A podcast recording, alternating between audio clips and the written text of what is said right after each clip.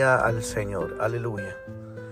Señor y Dios poderoso, te damos gracias en, esta, en este momento por esta nueva oportunidad, Señor, que nos das de poder compartir la palabra de Dios. Es más que un privilegio, Señor, compartir la palabra de Dios y poder ministrarla a aquellas personas que están necesitadas de una palabra de restauración, de una palabra de sanidad, de una palabra de vida, de una palabra que renueva, que salva, Señor. Gracias, Señor, porque solo tú eres Dios, Padre. Aleluya. Le damos la bienvenida a cada uno de los oyentes que permanecen con nosotros cada día, siendo parte ya de este podcast edificado sobre la roca. Le damos la bienvenida, suscríbete para que seas advertido, para que tengas las notificaciones cada vez que tengamos un nuevo episodio de nuestro podcast.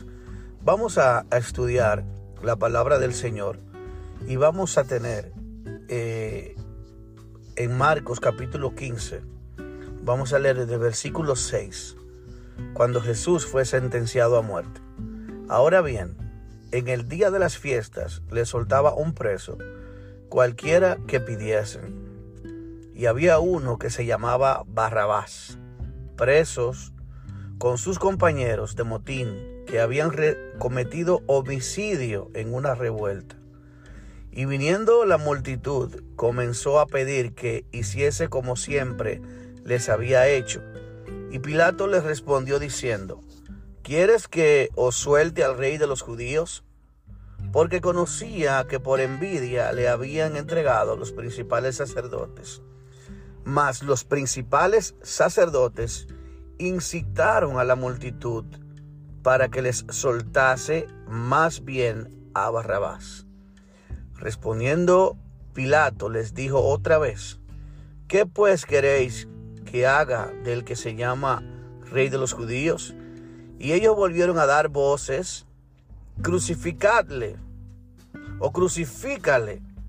Pilato les decía, ¿por qué pues? ¿Qué mal ha hecho? Pero ellos gritaban aún más, crucifícale. Y Pilato, queriendo satisfacer al pueblo, le soltó a Barrabás e entregó a Jesús después de azotarle para que fuese crucificado. Entonces los soldados le llevaron dentro del atrio, esto es al pretorio, y convocaron a toda la compañía y le vistieron de púrpura, y poniéndole una corona tejida de espinas, comenzaron luego a saludarle, salve rey de los judíos, y le golpeaban en la cabeza con una caña, y le escupían, y puesto de rodillas le hacían reverencia. Después de haberle escarnecido, le desnudaron la púrpura y le pusieron sus propios vestidos y le sacaron para crucificarle. Gloria al Señor. Amados hermanos y amigos, esta lectura, cuando la leemos, crea tantos sentimientos encontrados, crea indignación, crea furia, crea dolor, porque nosotros vemos, amados, cómo esas personas llamados hombres de Dios, como los fariseos, que estaban llamados a ejercer el culto de adoración al Dios verdadero. Cómo estas personas, movidas por la envidia, movidos por el resentimiento, movidos por el odio, mueven tantos resentimientos malos del corazón del hombre, tantas malas eh, cosas del corazón, señores, y usan toda la maldad que hay en su vida, en el corazón del hombre, todo lo disponible, toda la maldad disponible que hay en nuestras vidas como seres humanos, entregar a un hombre justo como Jesús, que todos en el pueblo sabían que Jesús era un hombre justo, a un Pilato, aún los centuriones. Cada persona en el pueblo tenía el testimonio de que Jesús hacía bien a las personas, de que Jesús sanaba enfermos, de que Jesús hacía milagros en favor de los mayores, los más necesitados, de los desvalidos, los, los, los leprosos, los ciegos, los paralíticos, gente que la sociedad lo había olvidado. Jesús les tenía en cuenta. Jesús les había sanado. Jesús les había dado una nueva vida, una nueva oportunidad. ¿Cuántas personas, aún las prostitutas, que eran rechazadas por el mismo pueblo, por los fariseos, por los escribas, por los intérpretes de la ley, por los hombres que estaban llamados a ser compasivos, a ser perdonadores, a ser justos, a tener un, un corazón dispuesto a perdonar. Mas todo lo contrario, cuando Jesús se acercaba a las prostitutas para hablarle del reino de Dios y del amor de Dios, estos se crujían sus dientes y decían, ¿cómo es posible que este hombre, si es un hombre de Dios, le hable y se ponga ni siquiera a rebajarse a hablarle a prostitutas? ¿Cómo es posible que este hombre se atreva a rebajarse, supuesto hombre de Dios, a comer con publicanos, a comer con pecadores, a compartir con personas que la sociedad lo ha rechazado? Amados hermanos, estaban estos fariseos haciendo verdaderamente lo que Dios establecía en su palabra, de amar al prójimo, de amar a Dios, de tener un compasión con, compasión con los demás, de tener excluidos a las personas. Estas personas excluían a aquellas personas que no eran de su estirpe, de su mismo nivel social. Amados hermanos, vemos que estas personas, la Biblia dice que Pilato sabía que estos hombres, estos fariseos, eran personas que en su corazón eran malvadas, eran capaces de vender su alma al diablo. Eran capaces porque lo amenazaban a Pilato con que lo en que Pilato era un revoltoso, era un divisor del reino, si no hacía lo que estos les proponían sobre Jesús. Jesús era un hombre sabio, era un hombre santo, era un hombre humilde. Pero todo esto no fue posible para que Pilato los, los pudiera convencer de sus malas acciones. Más, sin embargo, fueron tan terribles que prefirieron pedir la liberación de un hombre que era un asesino, un homicida, un hombre que era un delincuente, una persona que totalmente era aborrecible por la sociedad. Señores, Barrabás representaba lo peor de la sociedad, lo más bajo de la sociedad.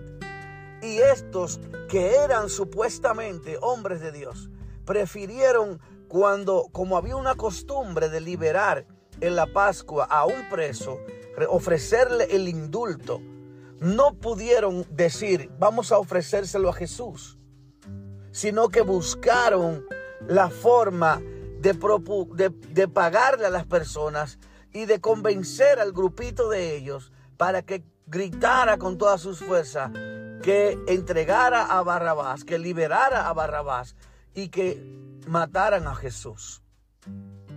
Señores amados, es tremendo poder entrar en la dimensión del análisis de cómo estas personas trataron al maestro.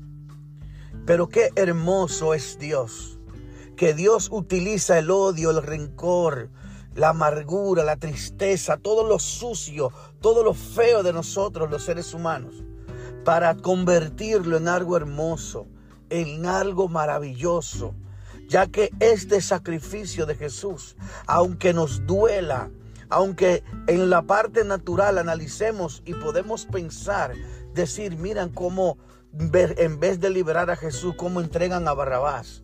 Barrabás, amado hermano, era una simbología.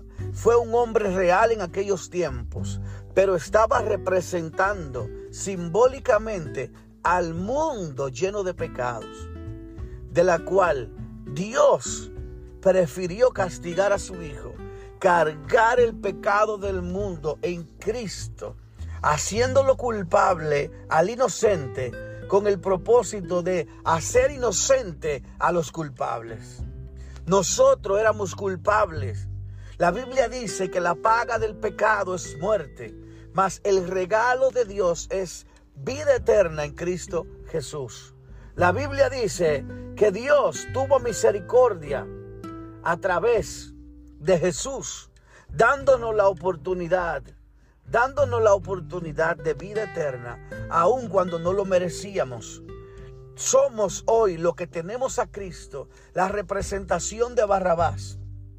Por eso el apóstol Pablo, amados, dice en una ocasión a los Corintios en el capítulo 1, mirad vosotros hermanos, que no soy ninguno sabios, que no son personas buenas, sino que a lo vil y menospreciado escogió Dios para avergonzar a los sabios. Nosotros somos ese vil Barrabás que fue dejado libertad, que le dio la oportunidad de vivir cuando mataron al justo para que los injustos pudieran tener la oportunidad de vivir.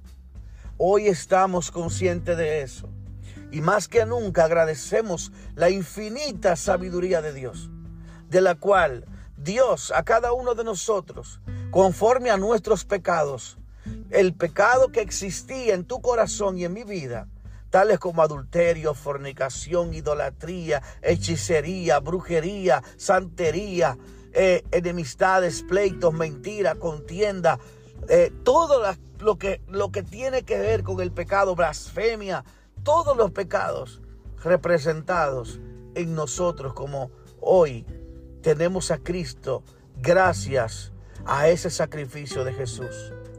De la misma manera que Jesús murió en el lugar de Barrabás, tú y yo somos ese Barrabás a la cual Dios prefirió darle la oportunidad de vivir y que Cristo pagara el precio de nuestros pecados, el precio de nuestra culpabilidad la llevó en su cuerpo para que pudiéramos tener vida por medio de Cristo Jesús. En esta hora, amigo que me escucha, tú estás escuchando este mensaje, no es casualidad, no es casualidad. Dios es un Dios de causalidad. La causa es el propósito de Dios. Dios desea que todos los pecadores se arrepientan y se vuelvan a Dios de todo corazón. El apóstol Pedro le predicaba y le hablaba de que Cristo había muerto en el lugar de nosotros, a, los, a, la, la multitud. Y esa multitud, cuando se vio representada en Barrabás, en el injusto que le daban libertad por la muerte del justo, le dijeron a coro, todos unánimes, ¿qué debemos hacer para ser salvos? Y él le dice, arrepiéntanse de todos sus pecados, de todo corazón, y el Señor les dará el perdón de sus pecados. No importa, mi amigo, el pecado que tú tengas. No importa en las formas que tú le hayas fallado a Dios. Tú estás ahora escuchando este podcast y Dios te da una oportunidad. Solo ábrele tu corazón. Arrepiéntete de todos tus pecados de corazón y recibe la gracia de Dios por medio del sacrificio de Cristo. También a ti que alguna vez recibiste a Cristo y que te has apartado del amor de Dios que te has ido lejos de tu pastor, que es el Señor Jesús, que te has apartado del redil. El Señor te dice, vuelve a casa, vuelve a casa, no importa los pecados que tú hayas cometido. Yo estoy dispuesto a perdonarte. Quiero abrir mi corazón, mi corazón está abierto para ti. Recibe mi perdón, recibe la nueva oportunidad de vida que yo te ofrezco gratis, por gracia. Aleluya. Así que, amado, en este momento, si tú estás dispuesto, ábrele tu corazón y en una oración sencilla dile al Señor, perdona mis pecados, me arrepiento de mis pecados. Entra a mi vida, cámbiame transfórmame. Y haz de mí una persona conforme a tu corazón y conforme a tu voluntad que te agrade de aquí en adelante, porque te quiero servir, Señor. Yo sé que he pecado, yo sé que he hecho lo malo delante de ti pero me arrepiento de todo corazón y te recibo como mi Señor y Salvador. Gracias, Padre. Gracias, amigo, por escuchar este mensaje. Yo sé que ha sido de bendición para tu vida, porque Dios ha bendecido mi vida y Dios va a bendecir tu vida. Comparte este, este audio comparte esta enseñanza. Yo sé que Dios tiene grandes cosas para ti en tu vida. Si de aquí en adelante le sigues hasta el final y te conviertes en un discípulo de Jesús, todas las cosas en tu vida van a cambiar en el nombre de Cristo. Bendito sea el Señor.